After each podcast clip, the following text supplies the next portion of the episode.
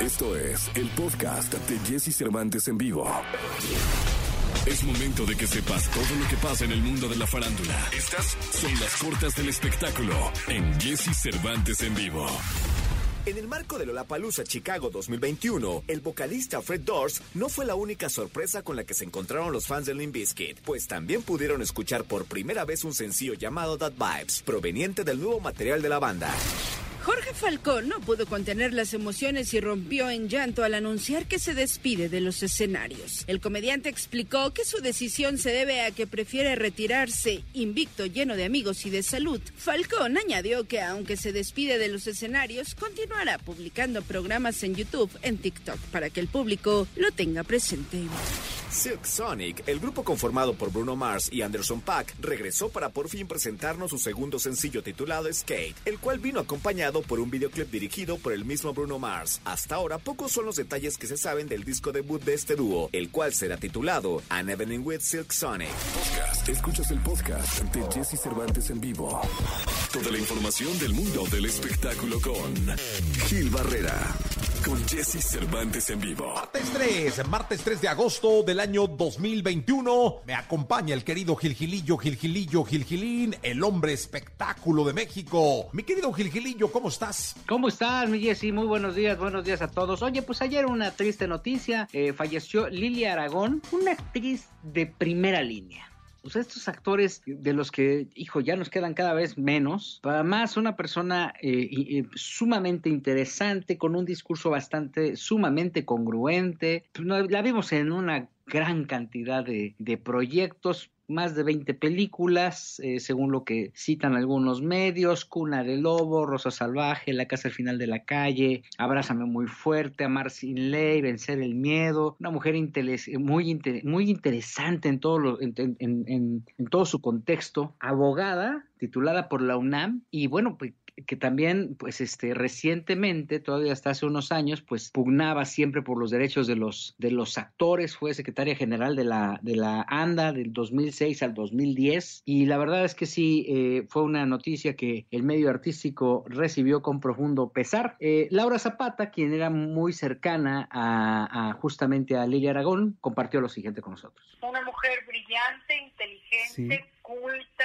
preparada, de una sola línea, al pan pan y al vino vino, una gran compañera, cariñosa, protectora, amorosa, mi queridísima amiga Lilia Aragón. Yo hablé ayer con su hijo y pues me dijo que, que dependía de que si ella quería seguir viviendo o no, había estado apartada, retirada por un problema personal que tuvo fuerte hace exactamente como un año. Yo creo que está, estaba haciendo su viaje interior para volar como voló el día de hoy. Estaba haciendo su viaje interior, dice Laura Zapata. Dicen que la operaron hace poco, salió del hospital, eh, falleció en Cuernavaca en casa de su hija Gabriela. Dicen que transitó por una especie de depresión durante eh, prácticamente este año de la pandemia, no podía salir y bueno, pues este desafortunadamente no ya no vivió, ¿no? Eh, ella estaba enfrentando un proceso también penal por todo este tema de la, ANDI, de la ANDA, que quien toma siempre la- lo- las riendas de este sindicato siempre sale raspado por alguna situación. Y bueno, desafortunadamente se quedaron proyectos inconclusos y perdimos a una de las grandes estrellas eh, de la actuación en nuestro país. De acuerdo, mi querido Gil, hasta el cielo va una oración por ella. eh, nos deja verdaderas joyas de, de trabajo que hizo a lo largo de su carrera artística y la recordaremos siempre con muchísimo cariño. Sí, caray, que descanse en paz. Que descanse en paz. Gil, te escuchamos en la segunda. Y Jessy, muy buenos días a todos. Podcast. Escuchas el podcast de Jesse Cervantes en vivo. Lo mejor de los deportes con Nicolás Romay. Nicolás Romay. Con Jesse Cervantes en vivo. Y es Dani Alves contra Francisco Guillermo Ochoa. Se conocen bien. Toda la experiencia del mundo en ambos lados. Dani Alves es el futbolista con más títulos de la historia. Y enfrenta en estos momentos a Francisco Guillermo Ochoa. Pierna derecha. Viene Dani Alves. En cuanto diga el árbitro, estamos listos. Viene Dani Alves. Gol de Brasil. Renier contra Memo Ochoa. Pierna derecha. Brasil está en la final de los Juegos Olímpicos. Ahí está el audio original, 7 de la mañana, 47 minutos. Nicolás Romay Pinal, el niño maravilla, mi querido niño. eh, nos queda eh, luchar por la medalla de bronce en el fútbol. ¿Cómo estás? Buenos días. Buenos días, Jesús. Sí, a ver, cuesta trabajo decirlo, ¿eh? Cuesta trabajo decirlo porque creo que las expectativas eran otras, porque teníamos muchísima ilusión. Eh, fue un partido muy intenso, un partido muy trabado, muy peleado, muchísimas faltas. Brasil fue mejor que, México. México no tuvo el balón, México no pudo agarrar el balón en ningún momento del partido. Creo que cuenta con mucha fortuna la selección mexicana al lograr irse a tiempo extra y después a los penales, pero pues en los penales todo se derrumba. O sea, todo se derrumba, el Mudo Aguirre falla, después Vázquez falla, y, y así es complicadísimo. Memo Ochoa adivina, todos los penales los adivina Memo Ochoa, pero no puede atajar ninguno. Y, y sí hay un sabor de boca complicado, ¿eh? Sí, sí hay... A pesar de que se va a luchar por la medalla de bronce, Jesús, creo que hay mucha decepción. Sí, no, no, no. Yo creo que todos teníamos la esperanza. Además, como han estado las medallas para nuestro país, el fútbol era decididamente una opción clara de medalla plata, oro, eh, ya después de lo conseguido por justo el flaco Tena con su selección en Londres, eh, ese oro nos dejó conscientes de que se puede y así estábamos, ¿eh? Con la ilusión de que se podía. Ahora, la verdad es que hay que mm, echar toda la buena vibra para que se logre el bronce y se suba México al podium eh, en el fútbol y siendo objetivos, pues también estamos entre las cuatro mejores selecciones del mundo a nivel olímpico, mi querido Nicolás. Sí, sí, y, eso siempre tiene que ser gratificante porque son unos Juegos Olímpicos y porque en los Juegos Olímpicos evidentemente la competencia es brutal y lo que ha hecho la selección del Jimmy Lozano es de verdad para ponerse de pie, pero no por eso pues deja de doler, ¿no? Al contrario, duele y duele muchísimo. Se está esperando rival, está em- empatando en estos momentos España y Japón 0 por 0. Eh, después de 90 minutos seguramente se van a ir también a tiempo extra eh, porque está muy peleado este partido y se conocerá el rival. Y el viernes a las 6 de la mañana, hora de México, será el partido por la medalla de bronce que la necesita muchísimo la delegación mexicana. Sí, hay que recordar ahí que ya Japón nos pasó encima, mi Nicolache, ¿eh? Sí, en la fase de, grupos Japón fue amplio dominador, aprovechó muchísimo los errores de, de México y España también es una selección muy sólida, ¿eh? España también es un equipazo, una generación joven eh, brutal, entonces cualquiera de los rivales va a ser muy complicado y, y son de las pocas esperanzas que quedan de, medalla, Jesús, porque Rommel Pacheco eh, también esta madrugada se quedó sin posibilidad de, de medalla, se retira ya de, del olimpismo, se va a dedicar a, a otras cosas ya que nada tienen que ver con el deporte, Rommel Pacheco, y, y era una pues era una esperanza que teníamos de, de medalla, fue el abanderado en la inauguración, entonces sí se nos van acabando las cartas. Un cerrojazo bárbaro a su carrera como clavadista, un sexto lugar eh, olímpico, así se retira Rommel Pacheco después de haber participado en cuatro Juegos Olímpicos, de marcar la historia del deporte en México, de ser un referente en la historia de los clavados y pues digna actuación. No sé, yo tuve la oportunidad de ver eh, toda la competencia eh, de la semifinal para pasar a la final. Estos chinos, el 1 y el 2, y los dos británicos eran perfectos, o sea, no había manera. Los chinos en la última ronda para clasificarse a la final, eh, clavados de 100. O sea, era, Sí. eran, eran brutales, eran unas máquinas de tirar. Parece que los programaban con una aplicación y ellos solamente ejecutaban los clavados que la aplicación con algoritmos ya les había marcado. O sea, e- eran perfectos estos dos chinos, ¿eh? Sí, son máquinas perfectas, ¿no? Eh, aunque con todo y todo, Jesús, Rommel Pacheco, el último clavado que tiró fue en noventas, ¿eh? Sí. O sea, también Rommel, el último clavado con el que se retira del olimpismo, fue un clavadazo, ¿no? Pero no le alcanza y se queda en la posición en la que se queda. Y, y digo, se aplaude, se agradece una carrera fantástica de, de Rommel Pacheco, pero pues era una de las esperanzas que teníamos, la verdad, de, de medalla y con esto se va reduciendo. Falta lo que pueda hacer Ale Orozco en individual, falta el golf femenil, falta la selección de fútbol que, que va a luchar por el bronce, pero no pinta, ¿te acuerdas que nos prometieron 10 medallas, Jesús? Sí, y aquí, eh, siendo más objetivos, dijimos seis. Eh, aquí, Nos vamos a quedar, eh, nos vamos a quedar lejos, ¿eh? Sí, nos vamos a quedar lejos tanto Ana Gabriela Guevara como de manera factible nosotros, ¿eh? Sí, sí, sí. Sí, la verdad es que luce complicado. En estos momentos llevamos tres medallas, pero yo creo que si por ahí conseguimos cuatro, Jesús, nos fue muy bien. Sí, yo creo, mira, yo confío mucho en que México pueda consolidar esa medalla de bronce, juegue contra quien juegue. Eh, es, importante para la carrera de los jugadores subirse a ese podium. Y lo que venga, Nico, ¿eh? El resto, lo que venga. Lo que venga y como venga. Sí, sí, porque viene ya una semana complicada en donde ya no hay tanta expectativa como había al inicio, ¿no? Con tiro con arco, con clavados, con ahora eh, hay mucho atletismo, en donde si bien Paola Morán tuvo una buena actuación, se calificó a la siguiente ronda, luce muy difícil que se pueda subir al podium. Entonces, eh, ya no hay deportes en donde haya una luz clara de, esperanza. Y también, Jesús, algo que tenemos que destacar es lo bien que lo está haciendo países latinoamericanos. Ecuador, Colombia, Venezuela. nos están rebasando por la derecha, ¿eh? Sí, y ahí sí, mira, podríamos eh, aplicar, o seguro van a aplicar el pretexto de la pandemia, ¿no? Pero, pues, todos. La pandemia les pegó a todos, o sea, en todo el mundo. No hay un solo país que esté compitiendo que hubiera quedado libre de, de, haberse metido en problemas con, con, el asunto del COVID, de la pandemia. Así que, pues, mucho que hacer, como siempre, por el deporte mexicano, mi querido Nicolás. Sí, la verdad es que tenemos París a la vuelta de la esquina, porque la Olimpiada de de Tokio a París va a ser menor, si bien de, Río a Tokio fueron de cinco años, ahora va a ser de tres años de Tokio a París, entonces a ponerse las pilas a esos eh, atletas que se quedaron en la cuarta posición muy cerca de, las medallas, a, apretar todo para poder llegar lo mejor consolidados posible a París y, ahora sí pelear y que la ilusión sea diferente y que también con ADE y las federaciones se den cuenta en qué fallaron y apoyen como deben de apoyar al atleta mexicano, ¿no? Que, que al final yo creo que el atleta no nos debe nada, ¿no? O sea, el atleta, ¿qué le puedes reclamar al atleta? De verdad que es increíble el esfuerzo que hacen, pero sí los, los federativos, CONADE, tiene que poner muchísimo más de su parte. Mira, no hay un solo atleta eh, que no vaya a la Olimpiada a darlo todo y con la ilusión de conseguir una medalla.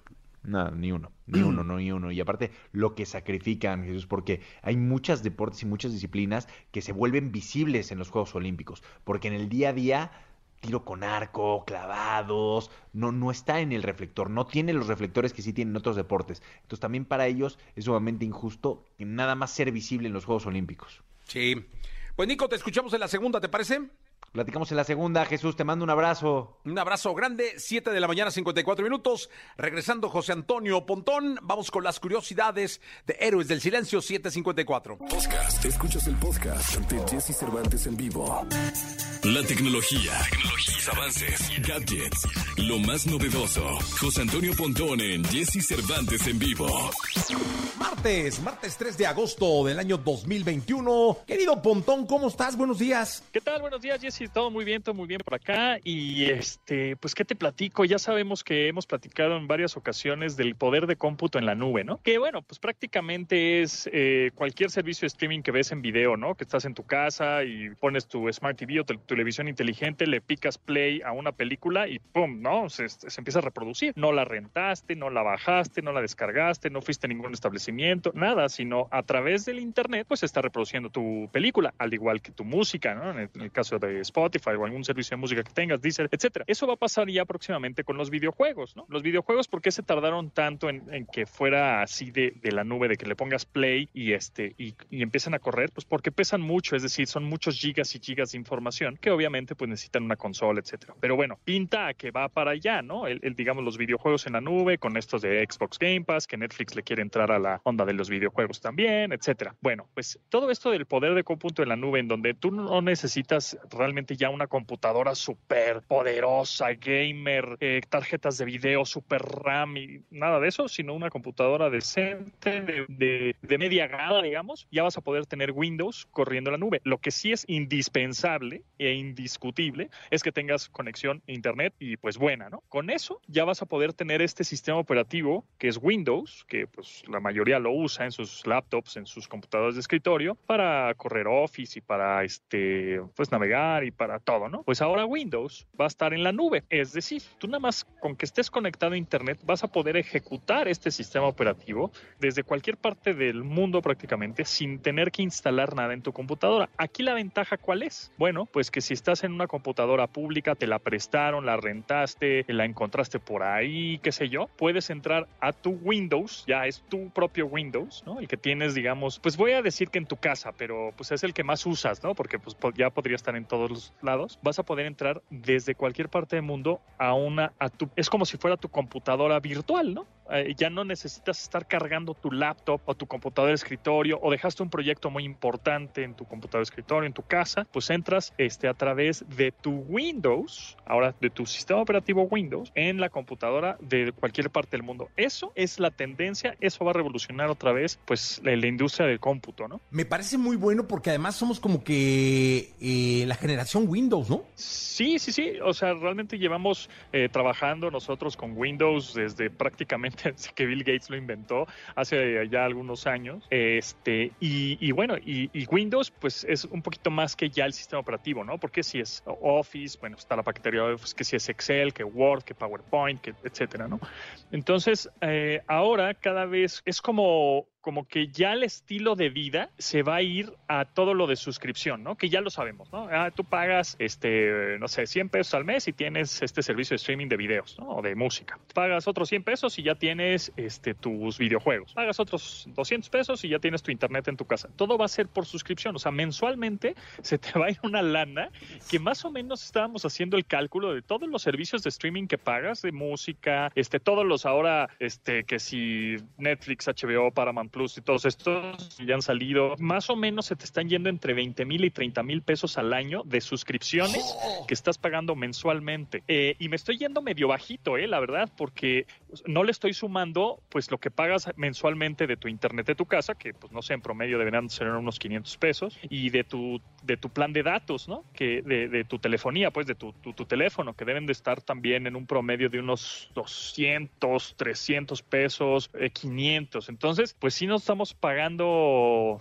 entre 20 y 40 mil pesos anuales de suscripciones. Y ahora súmale que todo eso va a ser suscripciones de sistema operativo y luego los coches, pues también igual en una de esas ya no vas a tener un coche propio, ¿no? Ya en un, en un, en un futuro vas a tener eh, una suscripción a un servicio de movilidad y tú vas a poder agarrar el coche que quieras al momento que quieras. Al igual que los espacios, ¿no? Pues antes rentabas una oficina al mes y estaba, no, pues ahorita ya nada más la quiero por dos horas o la quiero dos horas al día y te la, te, me suscribo a ese servicio. Entonces así va a ser, está, pues está interesante y tenemos que entrarle a eso y tenemos que entenderlo, ¿no? Hacia allá vamos, todo va a estar en la nube, todo va a ser suscripción, todo va a ser movilidad constante. Entonces, bueno, pues nuestro estilo de vida, te lo juro, para que para el 2030 va a ser totalmente diferente al que estamos viviendo ahora. Y evidentemente, pues la pandemia aceleró todo, ¿no? Pues que yo me la siga pasando igual de bien, mi querido Pontón, con eso, con eso tengo. Ese es el chiste. Sí, con eso tengo. Gracias, Pontón, hasta mañana. Gracias a ti, Jessy, hasta mañana. Podcast, escuchas el podcast de Jesse Cervantes en vivo.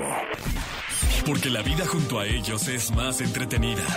Sus cuidados, sus secretos, sus cualidades y todo lo que nos interesa saber de nuestras mascotas lo tenemos con Dominique Peralta en Jesse Cervantes en vivo. Dominique Peralta, que hoy viene a hablar de fútbol. Fútbol de perros, Jessy. ¿Cómo ves? Aquí la productora me dio una gran idea. Perros, 11 perros de un lado, 11 perros del otro y gatitos en las porterías. Ah, oye, sería un juegazo.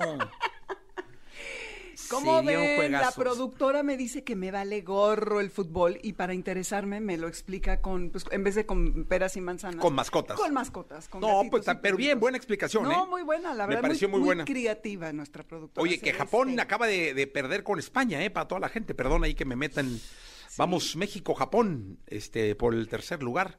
Que Japón ya nos dio un repasón. Repasón y que ya nos ha ganado antes, ¿no? Hace poquito. Sí. 2-0, 2-0 nada más. Ven, aprendo rápido, aprendo pero, rápido. Sí, sí, sí, sí, sí, sí, sí. Pero ahora vamos a hablar de las razas japonesas. Exacto, porque hoy somos todo Japón y la verdad es que es una cultura a la que hay que admirarle muchísimas cosas, entre ellas el que decidan que seis de sus razas endémicas son tesoros nacionales. Entonces, además hay un término para eso, que se los voy a leer porque la verdad no me lo he aprendido, que representa a esta, a la Sociedad Japonesa de Preservación de los Perros y es el Nihon Ken Hosonkai. No lo estoy pronunciando correctamente. Sí, se nota, Dominique, que se no, nota, ¿verdad? no le mascas muy fuerte al, al, al, japonés, la verdad es que sí. Como que lo tuyo, lo tuyo, lo mío, lo mío no es el no es el japonés. japonés. Exactamente. Sí, sí, sí, que nos quedó claro. A ver, ¿puedes repetirlo otra vez? Eh, claro que sí, mira, para que te siga, se sigan burlando todos. No, no, no, no, mí, no, es que, que fue una pronunciación bárbara. Nihon Ken Hosonkai, Hosonkai, Hosonkai.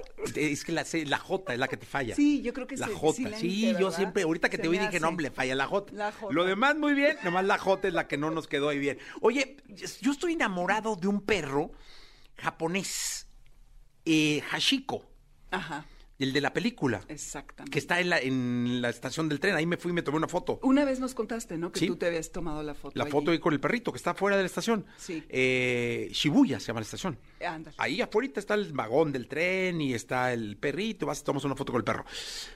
¿Qué raza es? eh? Akita. ¿Es Akita? Ajá. Una vez me quise comprar uno, porque yo dije, no, hombre, estos vatos son como hombres, Bueno, o sea, son como humanos, ¿no? exacto. Entonces Mejores. dije, pues sí, pues imagínate con esa fidelidad, dije, no, hombre, quiero uno. Entonces fui a comprarme una Akita. O sea, dije, oye, fíjate que la película y el perro, y resulta que no me convenía. ¿Por qué? Porque me dijo el vato que me lo iba a vender que eran perros, este, eh, pues como, como mm, huraños, muy huraños y que luego podían morder. Entonces dije, no, hombre, no, ya está. ¿Para qué? Y se me quitó el encanto. Pero de manera factible, en esta sección, tú me vuelves a contagiar de las ganas de comprarme una quita. Ay, es que son increíbles. ¿Sabes qué? Los perros japoneses es, es eh, me encanta que un país realmente considere tesoro nacional a sus perros. Nosotros tenemos al Xoloscuincle y a uno que es como un lobo. Otro día les platico de eso. Ese lobo lo acabo de ver hace un mes y cacho en un parque. Está precioso. Qué pastor alem- precioso. Qué pastor alemán, qué belga malines. Y es mexicano esa raza. Entu- pero, y sí nosotros le tenemos mucho aprecio, no obstante no los hemos hecho tesoros nacionales. Bueno, eso no significa que seamos mejores o peores, pero en fin. Y es que estas razas, como todas las razas, Jessie, se diseñan para que hagan trabajos. Y los Akita, en algún momento de la historia de Japón, eran perros de combate, es decir, perros de peleas, porque en todo el mundo ha existido este tipo de afición entre humanos hasta que se prohibió y ya quedaron como mascotas. Pero los Akitas fueron mascotas reales. No cualquiera podía tener uno. Y después se consideraron como perros de buena suerte y casi sagrados entre la población, olvídate a nivel país. Y tener una estatuilla de una Akita en tu casa es como en tu altar, porque ellos ponen sus altares con sus ikebanas, que son estos arreglos de flores y demás. Tener una Akita era una señal de buena suerte. Entonces, Yo tengo gatitos. tú tienes gatitos, sí, como, Como tres. no, no te creemos nada. No, ¿Tres no, te- de, los que mueven la manita. Ah, ah, bueno, pues Sí, la ¿no? próxima voy a hablar del, del rabón japonés, del gato Sí, rabón del gato. japonés, que es ese y es el de Hello Tres Kitty. tengo, sí. ¿Tienes tres? Ah, bueno, pues sí. Dicen que atrae la fortuna. Exactamente. Viendo la puerta de la Sí. oficina. tengo, sí. Ah, muy bien. Y en mi casa tengo otro. Tienes otro, eso Pero esa es alcancía. Ah, ok, y ahí le vas echando todo el- eso, eso, y vemos que la Entonces fortuna- el- hay que poner a una quita también. Pues bueno, eso es lo que se hacía antes, porque eran unos perros tan eh, especiales que no cualquiera podía tener, que se ponía una estatuilla en las entradas de las casas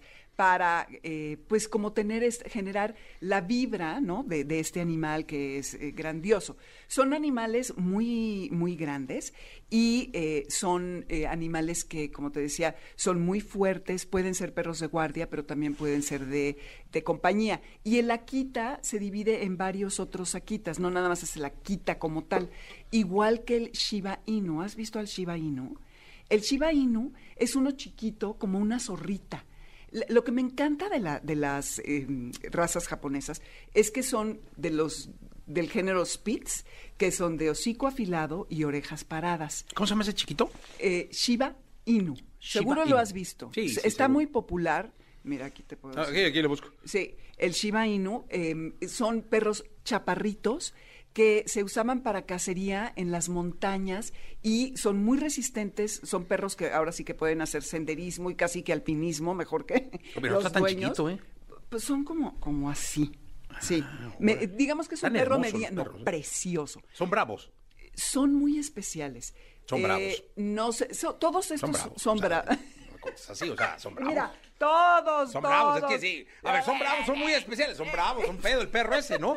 Seguramente, porque sí, ya, que- ya que sí son muy especiales, es que... Es que, no, pero especiales en el sentido de que no creas que son tan cariñosos. Sí, es como cuando dices a alguien, ¿cómo vas con tu chava, con tu novia? Es muy especial, es, es muy problema. especial. No, morra. pues ya hay problema. No, pero el Shiba Inu es especial porque no es un perro tan afectuoso. Tan Ah. cerca. Camilo Lara, lo ubicas. Sí. Camilo tiene un Shiba Inu. Sí. En el programa En Amores de Garra lo entrevisté, a- porque ya a veces me gusta poner al experto, pero también a la persona que tiene al perro.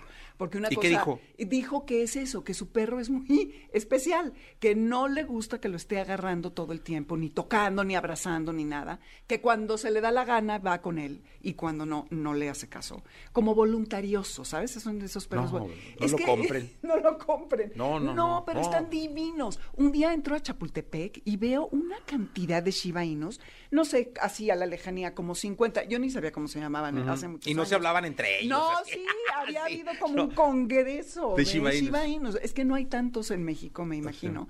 Pero son muy bonitos porque son como, como unas zorritas. Y psicólogos de perros ahí. pues. Eh, Sí, no, los dueños y ya la federación. Oye, yo los- quiero una Akita. ¿El Akita también es así? ¿O el, el Akita sí le gusta? no, el Akita sí es mucho. eh, el hijo de una amiga tiene uno y está absolutamente. Él tiene un estudio de música en el desierto de los leones.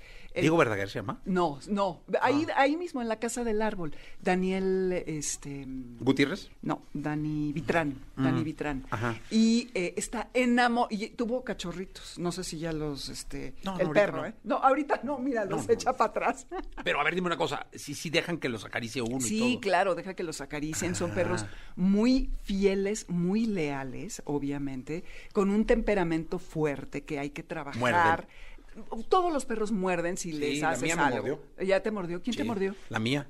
A mí, bueno, pues ya si le has de estar jalando la cola. No, hombre, no, le iba a acariciar, me mordió. Me traicionera. No, es que Samia y Shakira son muy especiales, ¿eh? La Sí. verdad. También. no sé qué pasa con estas perras, pero son como, son perros tranquila, tranquilos y eh, a ellos les gusta tener control del territorio. Es como... El Akita. El Akita. Eh, son perros que, que van muy bien en lugares en donde casi que son los únicos perros y que pueden dominar, ¿no? El, el- ¿Cuál es el perro japonés más popular? el Shiba Inu y el Akita. Esos dos. Los dos. Y el menos es el Tosa. Que el Tosa, bueno, el Akita en la Segunda Guerra Mundial, a los eh, soldados americanos les gustó tanto el Akita que se llevaron a varios y e hicieron su propia línea de Akita americano, que es distinto al japonés. También el japonés ya ha sufrido variantes porque en la cruza de los años lo han cambiado y lo han hecho un perro como un poco más dócil. Entonces eso está bien. El Tosa Inu. El Tosa Inu, como el Shiba Pero ese parece gabacho, ¿eh? No Sí, parece japonés. No, es que este es como un. eh, el Tosa es un perro como un mastín. Es un perro muy grande que también se usaba para este tema del combate. Y a diferencia de las demás razas, eh, no tiene las orejitas paradas, sino que es como un mastín que las tiene Sí, para abajo. abajo, sí. Está muy grandote, ¿no? Porque los otros son como más manejables. Si te im- imaginas a los japoneses que son menuditos, muy delgados, como que siento que combinan bien con ellos. Entonces está el Spitz, el Spitz japonés, que son estos con sus orejitas también paradas, preciosos. Ah, También hay un terrier japonés, este, el, el Hokkaido. El Hokkaido, que está consi- considerado como uno de los perros más viejos de Japón, y bueno, ya sabes, son, son milenarios. Está también el Shikoku Ken y el, el Kishu Ken, que eh, todos, todos tienen la orejita parada, y el Kai Ken, que son muy, muy bonitos. Oye, este Hokkaido está bonito, ¿eh? Está muy bonito. Nomás que todos, este... Inu debe ser perro, ¿no? Sí, exactamente. Fíjate cómo Ya, uno tiene la deducción del rápido. japonés. Es Del que el idioma se mama, ¿verdad? Yo sí, mi jefa debe haber sido japonesa de pronto o algo. Porque sí. Pues sí, todos estos perros de cacería, según sus tamaños y los terrenos en los que están, tienen que ver con las regiones de Japón, los nombres también, y algunos cazan aves o conejos o presas más grandes. Pero considérenlos porque son mascotas muy bonitas y tienen Sí, toda bonitas, una ¿eh? historia, la verdad. Y pues son tesoros nacionales. Akita se llama el Akita. Akita. Ajá. Akita. Ese yo algún día tendré. Ya uno. te estoy viendo con la cosquilla. Pero a perra, pregun- ¿eh? A mí me gustan mucho ¿Quieres hembra? Sí, te gustaría hembra. Sí, es- ¿sabes que los machos tienen ese rollo de marcar territorio? Y luego llegan a cualquier lado y están así. No, no, no, no. no. No, las hembras. No, la, una hembra. Una hembra, sí. Eh, algún día compraré Muy una. bonita, exacto. Este, o es hay que adoptar, ¿no? Adoptar, de ser posible Sí. adoptar. Ah, pues dile a tu cuate, a lo mejor le sobra Sí, uno, ¿no? le voy a decir, le voy a decir. sí. Hembra, ¿eh? Hembra, Hembra. ok, ok. Que no esté cara. Sí, sí, sí, sí, le voy a decir. O pagos, a ver si me da O pagos. pagos o de facilidades. Abonos. Fáciles y atrancados. Dominique, muchas gracias. ¿Dónde te pueden escuchar? Amores de Garra, 102.5 FM, sábados 2 a 3 de la tarde. Ahí Muchas gracias. Dominique Peralta. Eh, vamos con Mario Bautista otra vez. Podcast. Escuchas el podcast de Jesse Cervantes en vivo. 9 de la mañana con 11 minutos. Cali Garis con nosotros, señoras y señores.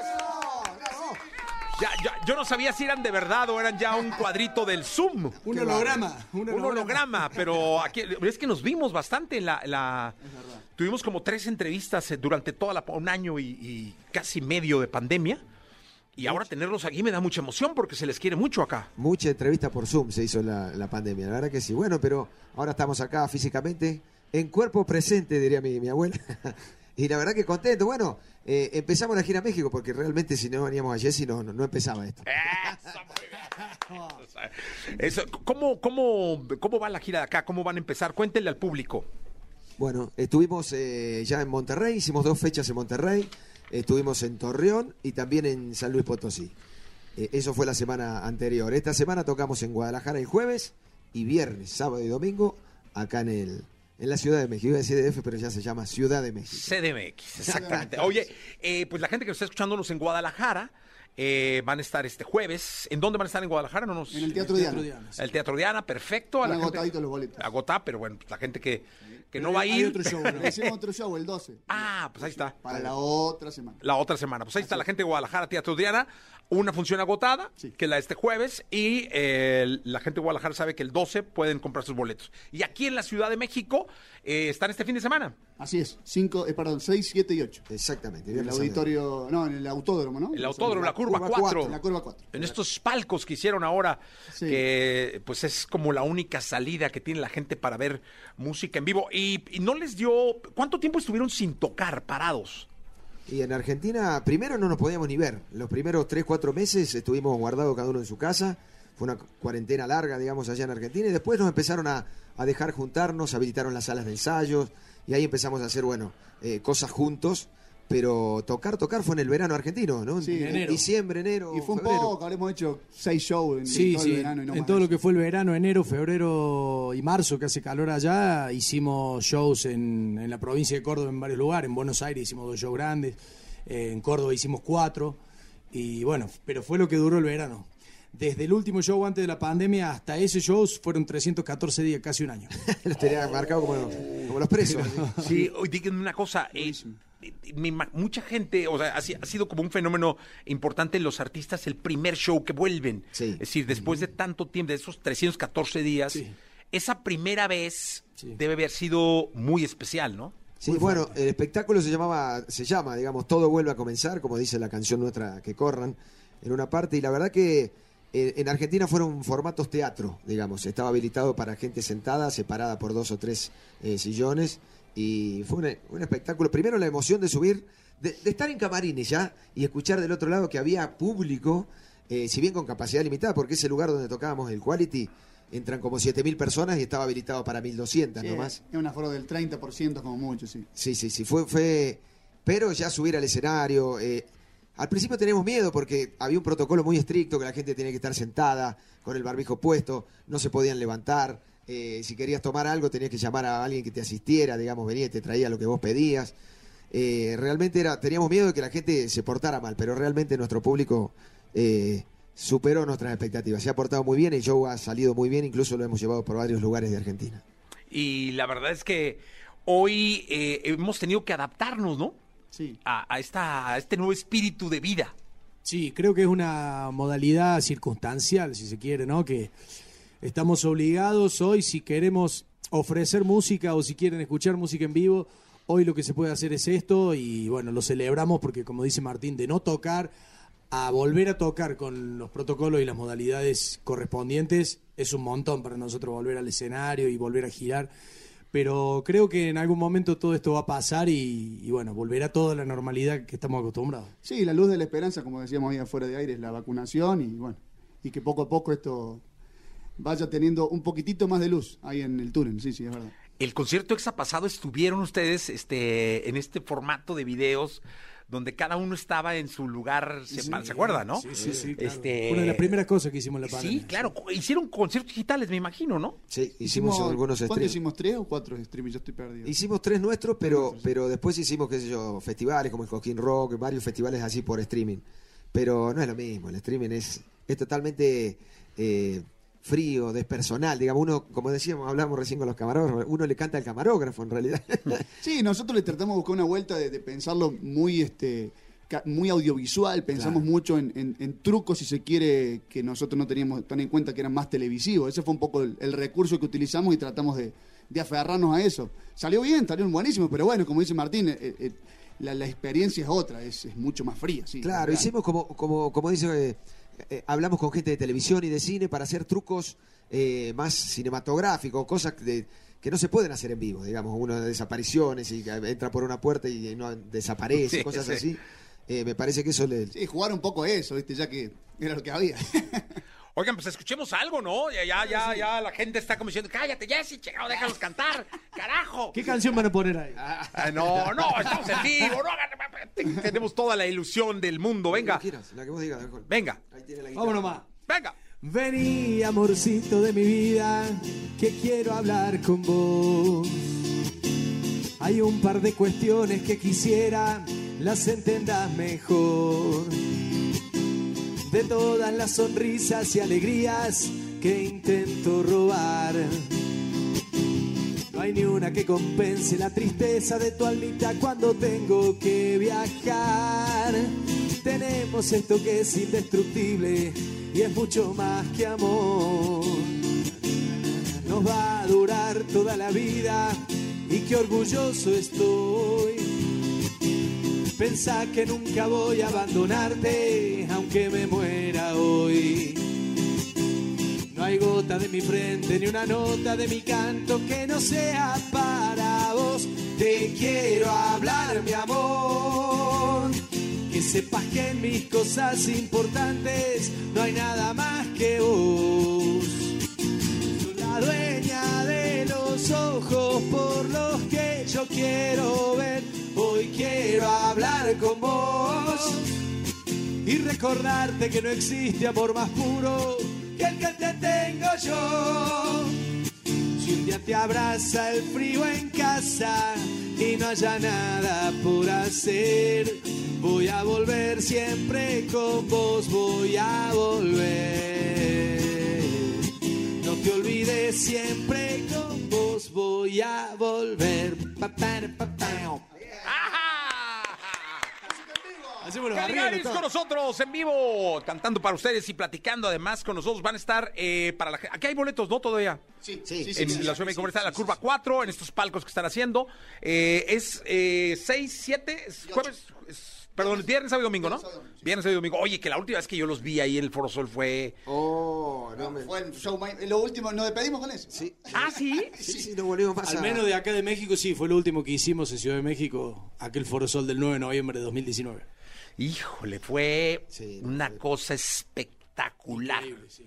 Sí, yo celebré entre Fernet y Coca Sí, me acuerdo. que lamenté en los siguientes dos días. Este, y la verdad es que me dio mucho gusto porque habla de un trabajo que han hecho y además del cariño que les tiene la gente acá en esta ciudad y en este país, caray. Sí, sí, increíble. Y fue, fue, digamos, todos coincidimos que el show más importante de nuestra carrera. Sí, porque habíamos tocado en el, en el foro, pero realmente preparar un, espectáculo eh, solo, porque no teníamos telonero, tocábamos como tres horas, tuvimos invitados importantísimos, eh, qué sé yo, había acróbatas aéreos, gente que es eh, acróbata de piso, había un montón de, de- trucos, incluso cosas que la gente no sabe que por ahí yo teníamos armado un globo de la muerte, por ejemplo, que, que es la esfera metálica donde iban a haber motos, eh, el péndulo también, de cosas circenses que ese mismo día llegó De- eh, ¿Defensa civil es o cómo? Protección civil. Protección civil. protección civil y no, no, esto se desarma, así que No se puede. Bueno. No, no, no, pero nosotros tenemos. este- no se puede. esas cosas que pasan que nada más sabíamos nosotros, y, pero la verdad que lo, lo disfrutamos un montón. Y, y ahora es esperar, ¿no? Esperar porque me imagino que esos momentos tienen que volver a vivirse con Caligaris en este país. Y también sirvió mucho esta pandemia. ¿Cómo estuvieron eh, como artistas eh, haciendo mucha música? Que, que una vez que se les permitió regresar al estudio, decías que fue de lo primero que pasó. eh, ¿Cómo caminaron en el estudio en, en- en estos tiempos de pausa? Bueno, fue un tiempo difícil, pero estuvimos muy activos, eso sí. Eh, lo único que dejamos de hacer fue tocar en vivo, pero seguimos participando con otros artistas invitados que nos invitaron a... En realidad, nosotros invitamos a algunos artistas, otros nos invitaron a nosotros. Grabamos cerca de 12, 15 bandas eh, en lo que fue la pandemia. Bandas que nos invitaron de un montón de, de lugares de Latinoamérica. eh, estuvimos haciendo un programa de radio también todos los miércoles. Te queremos hacer la competencia, Jessica. ¡Ay! ¿Qué tal? ¿Qué tal jaló? No, no, no fue tan. No, se llamaba Payasos en el Aire, todos los miércoles lo hacíamos, los viernes a la noche hacíamos una transmisión por YouTube, nos, nos disfrazábamos, era una locura, un delirio que se llamaba El Cali Vivo. Eh, hicimos un montón de cosas, compusimos, produjimos, eh, de hecho varias cosas de las que estamos haciendo ahora en canciones nuevas y producciones nuevas empezaron en, en aquel momento de la pandemia. Siempre estuvimos activos, siempre, siempre, y cuando ya nos pudimos juntar, como dice Martín, ya tuvimos la chance de juntarnos en la sala, a crear ideas y hacer un montón de cosas que, como te digo, nos mantuvieron activos por suerte. Y es que te voy a decir una cosa, es imposi- imposible pensar en Caligaris y no eh, que no venga a tu mente movimiento, emoción, música, ritmo, energía, ¿no? Porque así es como nos tienen acostumbrados. Nosotros somos una banda que en un año normal, digamos, tocábamos como 100 veces al año. Entonces vivíamos eh, mucho más juntos tal vez que con nuestra familia. Sí, sí. Fue un año muy atípico para nosotros quedarse tanto en casa y, y aprender a hacer otras cosas, ¿no es cierto? Porque uno estaba muy acostumbrado a salir de gira, a parar en hoteles, a viajar, a estar en, arriba de un avión, arriba de un colectivo. Y bueno, la verdad que teníamos muchas cosas pendientes porque no teníamos tiempo. Hicimos un documental de, del disco Salva. Bueno, de hecho ahora eh, eh, los otros Caligari no están acá porque están por grabar una, una canción nueva. El adelanto del próximo disco lo vamos a grabar acá en México. Primera vez que grabamos una canción acá, así que tiene Ah, toda una, bueno. una situación linda. Para, para, para elegir esta canción hemos hecho más de 35 canciones y hemos elegido entre todos esta que vamos a grabar acá en México ahora que va a salir... ¿Cuándo? ¿En octubre? de octubre, Octubre, ahí está. Siempre decíamos septiembre y ya el, el manager está diciendo octubre. Se se. Mira, Raulito Sencillez les pregunta que a qué hora se acostaron anoche. Ah, bueno, no, no, no, no, no, no se, no nos exponga, sencillez. No, es que estaban viendo el partido de México, ¿no? El partido de fútbol que, sí, fue a las quedamos, 3 de la mañana. Lástima los penales, che. Sí, carajo, pero bueno, mira, así es el fútbol. Ayer tuvimos una reunión con, con Elegante, un, un amigo, compatriota allá argentino, y, y nos quedamos hasta las altas horas de la noche charlando un rato.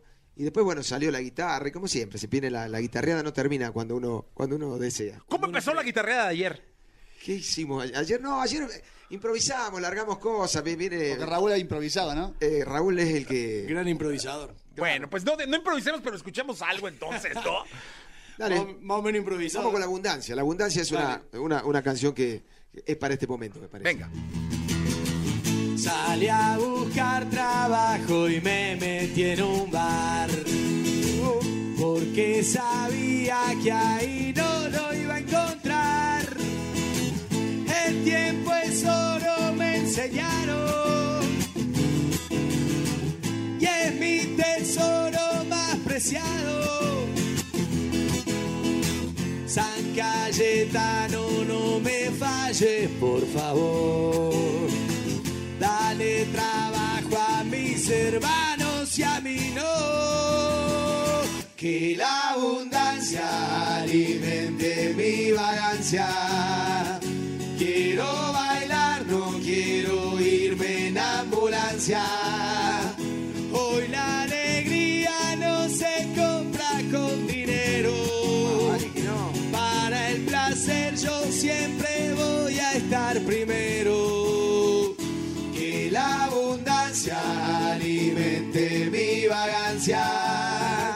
Quiero bailar, no quiero irme en ambulancia. Voy a reír toda la vida, no estar serio. Quiero bailar, no quiero ir al cementerio.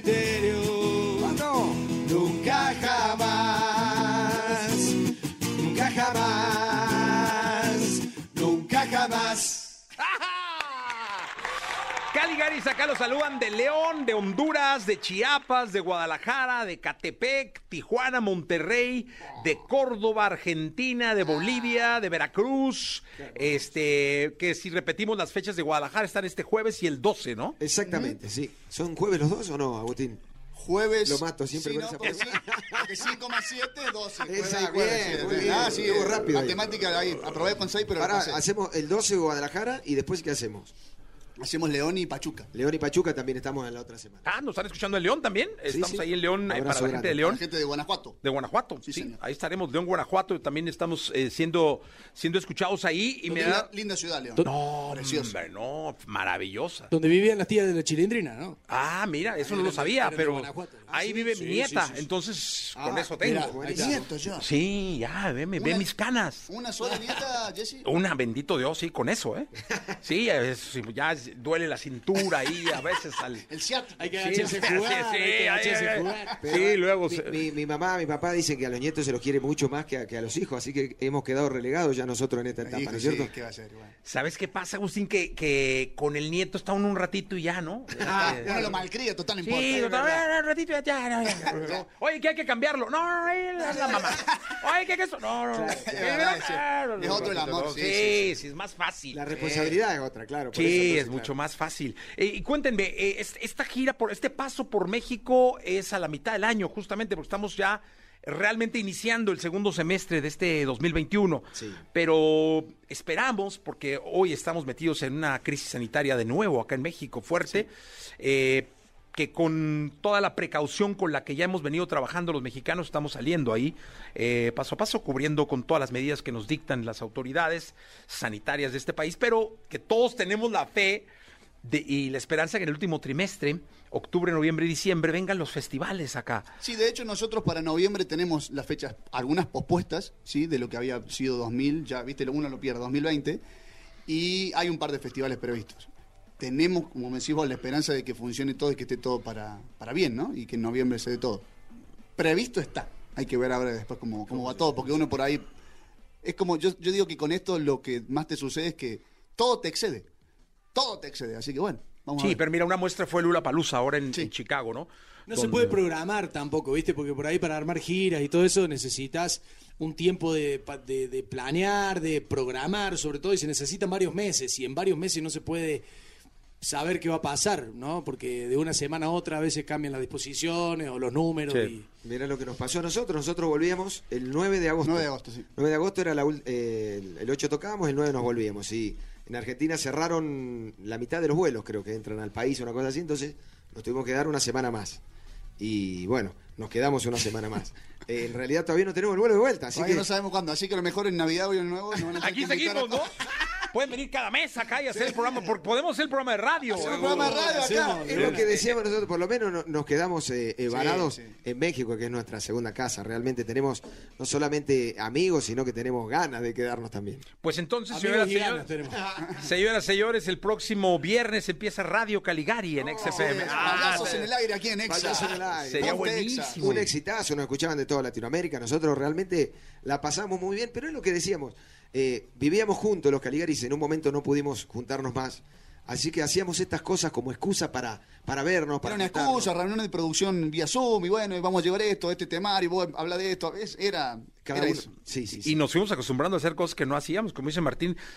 Me imagino que escuchabas el grito de Martín, a barrer. Oh, Martín, a trapear. A cortar el pasto, Sí, a limpiar la sí. no, sí, un montón de cosas he aprendido. Subirse arriba del techo, ver el tanque de agua cómo estaba. No conocí el techo de la casa, menos mal que vino la pandemia. Porque... Pensé que soy ágil, todavía subo, ¿viste? ¿Lo lograste arreglar o no? Llamaste a otro. No, era para ponerle unas bolitas de, de, de poli- Ah, por fosfato. no saben el nombre del producto. Eso nos pasó a todos. Fue el año pasado. Sí, Oigan, sí, ¿saben qué es su casa? ¿Saben que aquí es- es- es- son, son locales? Así y- que Martín, anda, arregla el tanque. Ah, ahí voy, ahí vengo. Súbete, ¿no?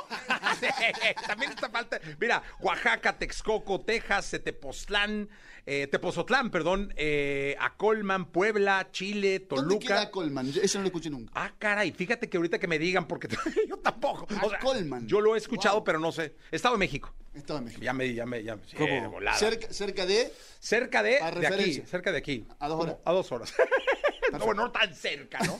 Pero cerca, cerca les mandamos de- un abrazo. El Colman. cerca de ustedes es bastante sí, relativo. para la gente no, del DF, no, sí, no, es cerquita. Es cerquita. Pero Toluca está muy cerca, mira, Querétaro también, Iscali también, aquí de la CDMX. Sí, sí, sí, hemos tocado en todos esos Pues lugares. podrían estar, quedarse el resto del año que ahí, en México. ahí veo Chile. Chile, por ejemplo. Nosotros teníamos previsto para. ¿Cuánto hace que venimos posponiendo Chile? 2019. Sí, Chile y ahora, o sea, vamos ahora en diciembre. Si todo va bien. Claro, o sea, Esperamos, esperamos que todo vaya bien.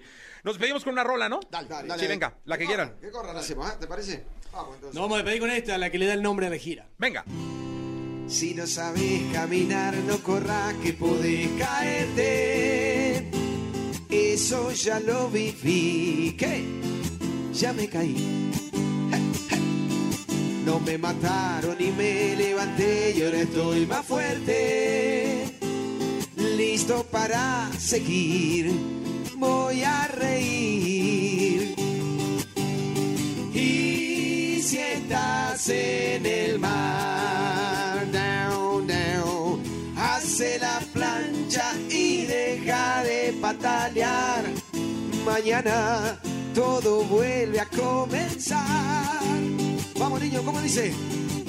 Que corran todos los demás. Nosotros vamos caminando. Ah, para llegar no hay que correr. Tan solo hay que seguir andando. ¡Ajá! Caligaris con nosotros.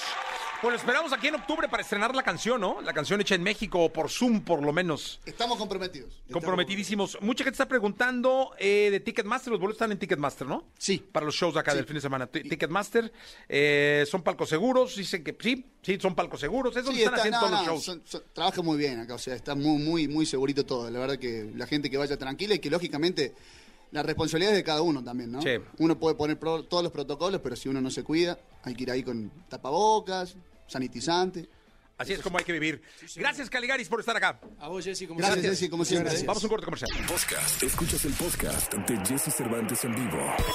Toda la información del mundo del espectáculo con Gil Barrera. Con Jesse Cervantes en vivo. Llegó la segunda, es martes, martes eh, 3 de agosto. El querido Gilgilillo, Gilgilillo, Gilgilín, el hombre espectáculo de México. Te escuchamos con cariño en esta segunda de espectáculos. Fíjate, mi Jessy, que ayer empezó a tomar eh, relevancia una noticia que es por más do- dolorosa. Juan Pablo Medina, este extraordinario actor de cine principalmente, bueno, ha hecho muchas cosas en televisión también. eh, le apodan el Chespi, un cuate amable, respetuoso, cariñoso, cálido en su trato. Está pasando por momentos muy complejos eh, por, eh, de, salud. Desafortunadamente se especuló que, bueno, des- eh, perdió una pierna, eh, eh, esto derivado de una trombosis que estuvo hospitalizado. Todos estos rumores que al final deben de ser desgastantes, dolorosísimos para la familia, de repente quien no sepa que está pasando por una crisis, bueno, pues este, eh, enterarte a través de las redes sociales o, abriendo un medio de comunicación, bueno, es un tema sumamente complejo. La noticia de alguna forma se, pues, se confirmó a través de un comunicado en donde la agencia 3 Management de Triana Casado emite el siguiente comunicado. Estimados medios de comunicación, amigos y público general, nos dirigimos a ustedes para confirmarles que Juan Pablo Medina se encuentra estable y en recuperación en compañía de sus seres queridos después de haber pasado por un estado crítico de salud. Apreciamos todas las muestras de cariño y preocupación expresadas y agradecemos mucho el respeto a su privacidad y prudencia en este momento. Aunque no puntualizan qué es lo que pasa, al final lo que pase, que pase, ¿no? Y lo más importante es darle cobijo a un extraordinario actor, un extraordinario ser humano que desafortunadamente transita por un momento complejo, ¿no? Pues sí, la verdad es que eh, es cuando uno quisiera siempre ayudar, tanto moral como sentimental, como emocionalmente, pero eh, en estos casos sí creo que lo mejor es que eh, la privacidad con la que pueda él encontrar recuperación con sus seres queridos es lo más sano. Lo importante es que hay una confirmación por parte de su agencia de que tuvo un momento de crisis. Entrar en, detalles ya per se es desgastante, ¿no? Es echarle limón a una herida, porque sea lo que sea, haya pasado lo que haya pasado, bueno, pues al final atravesó por un momento doloroso del cual lo único que podemos hacer, la, la gente consciente, ¿no? Empática, pues es este darle una palmada en la espalda y desear que todo, que todo llegue a buen puerto y pues este eh, subir oraciones para que las cosas y para que este trago tan amargo pasen. Sí, Miguel, eh, que así sea, que pase pronto. Eh, una oración y nuestros mejores deseos para que, insisto, pronto salga de, de, esto en lo que hoy está metido y en lo que su vida está metida. Un abrazo muy grande a ella y a su familia. Es correcto, mi querido Jesse. Pues mi querido Gil, hasta el día de mañana, si te parece, mañana miércoles. Mañana tenemos más información, mi querido Jesse. Muy buenos días a todos. Buenos días. Podcast. Escuchas el podcast de Jesse Cervantes en vivo.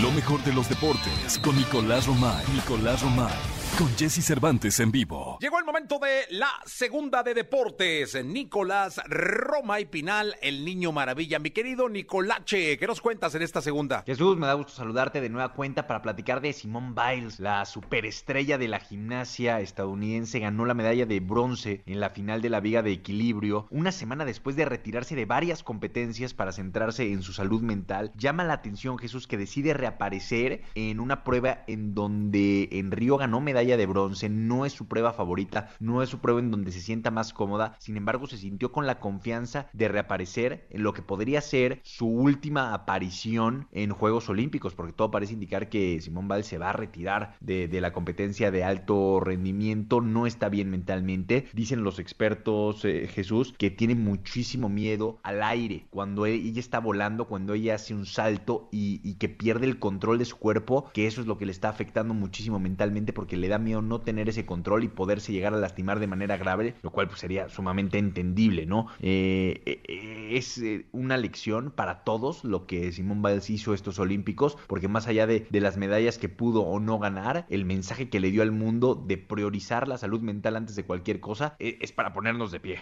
Te voy a decir una cosa, Nico, reflexionando en lo que dices, me imagino que esta niña tiene desde que le dio uso de razón la vida haciendo gimnasia. Entonces, imagínate cuántos años ha tenido ese miedo. O sea, ese miedo a volar y no tener el control y caer y lastimarse, me imagino que ha sido su compañero de vida a lo largo de, de, lo que ha estado en la gimnasia, que me imagino que ha sido prácticamente desde que tiene uso de razón. Y aparte ha vivido muchísimas cosas, Jesús, desde abandono por parte de, de su familia, desde acoso sexual por parte de sus entrenadores, desde una presión por parte de, patrocinadores, de medios de comunicación, hasta que llegó el momento en el que hoy la edad y la madurez le permiten dar un golpe en la mesa y decir, no más, no más, porque me está afectando mentalmente, ¿no? Entonces eh, es un mensaje para todo el mundo, porque aparte es la atleta más visible de estos Juegos Olímpicos. Unos Juegos Olímpicos sin Phelps, unos Juegos Olímpicos sin Bolt, se convirtió en la atleta más visible y, que aproveche ese foro para decir, no más, no puedo más, eh, es un mensaje para reflexionar. Oye, y me, y me queda la, de las imágenes de los Juegos Olímpicos es eh, Djokovic respondiéndole a Simone Biles con un consejo de vida diciendo que no concebía a alguien en el alto rendimiento sin el control eh, mental, ¿no? Y luego reventando la raqueta contra la red y aventando la raqueta a las tribunas. O sea, es, es el estrés del deportista de alto rendimiento, te llames como te llames y seas quien seas. Y cada quien lo maneja a su manera y cada quien lo dimensiona a su manera. Y, y lo que sí es importante es dimensionarlo, trabajarlo y que para todo, ¿eh? no solamente para los atletas, sino que la importancia de la salud mental es clave para, para todos, ¿no? Entonces, eh, creo que aquí Simón Báez pone el dedo en la llaga y nos dejará una lección a todos, ¿eh? no solamente a los atletas. Eh, incluso al mismo Djokovic yo creo que, le dejará una lección importante. Sí, mi Nico. Pues mira, momentos eh, importantes de, esta Olimpiada. Todo esto que pasó con Simone Biles, todo esto que pasó con Djokovic, que no pudo ni siquiera colgarse el bronce y que, quedan en los anales, porque así son las, los Juegos Olímpicos, ¿no? los Juegos Olímpicos son así, son, son ciclos que quedan en la historia y en los libros y así quedarán para este. Nico, gracias. Te mando un abrazo, Jesús, que tengas buen día. Hasta el día de mañana. Escucha a Jesse Cervantes de lunes a viernes de 6 a 10 de la mañana por Exa FM.